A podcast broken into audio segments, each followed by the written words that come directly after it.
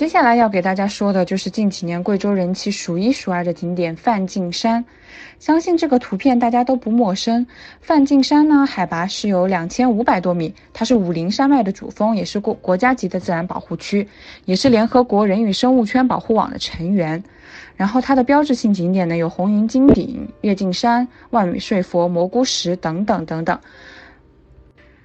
然后我看到直播之前也有。朋友在问去梵净山是不是爬山特别累，然后梵净山游览呢，一般是先乘坐观光车到达索道站，然后再由索道站乘索道上山，之后再去步行到达蘑菇石等景点。然后其实中间这个步行的路程呢是有木质的栈道的，所以你走上去的时候呢，虽然路途比较远比较陡，但相对来说还不是那么的吃力的。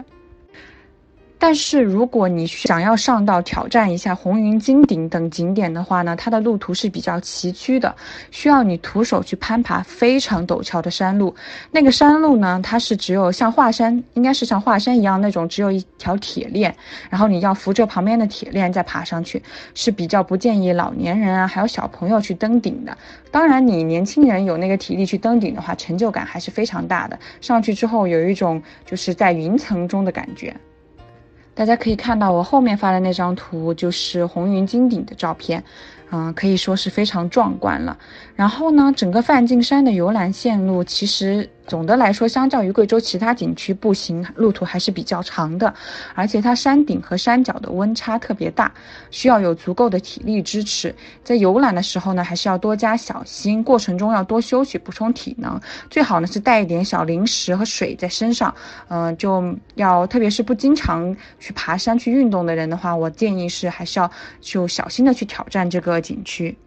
然后梵净山的话，它其实限流人数比较少，像比如说去年的话，它是限流八千人，在今年呢，疫情的影响下，限流是四千人，而且门票是提前七天靠身份证等实名信息来呃预约的。那么如果想要去的朋友的话，我的建议是你提前把票抢好之后，确定自己有票之后再去梵净山去游览会比较好一点。你要临时突发奇想说，我说。走就走，就去梵净山的话，嗯，可能这个票会比较难抢。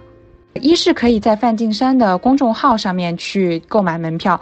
你进入梵净山旅游生态景区的公众号之后，点击快速购票，然后输入自己的身份证信息，绑定之后，然后去进行一个购票。然后现在早上是八点，都是抢票的时间。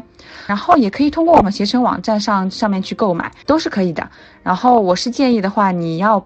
购买的时候要把自己身份证信息都先绑定好，然后你再去买，就是避免你在抢票的时候有一个输入身份证信息的过程耽误了你抢票。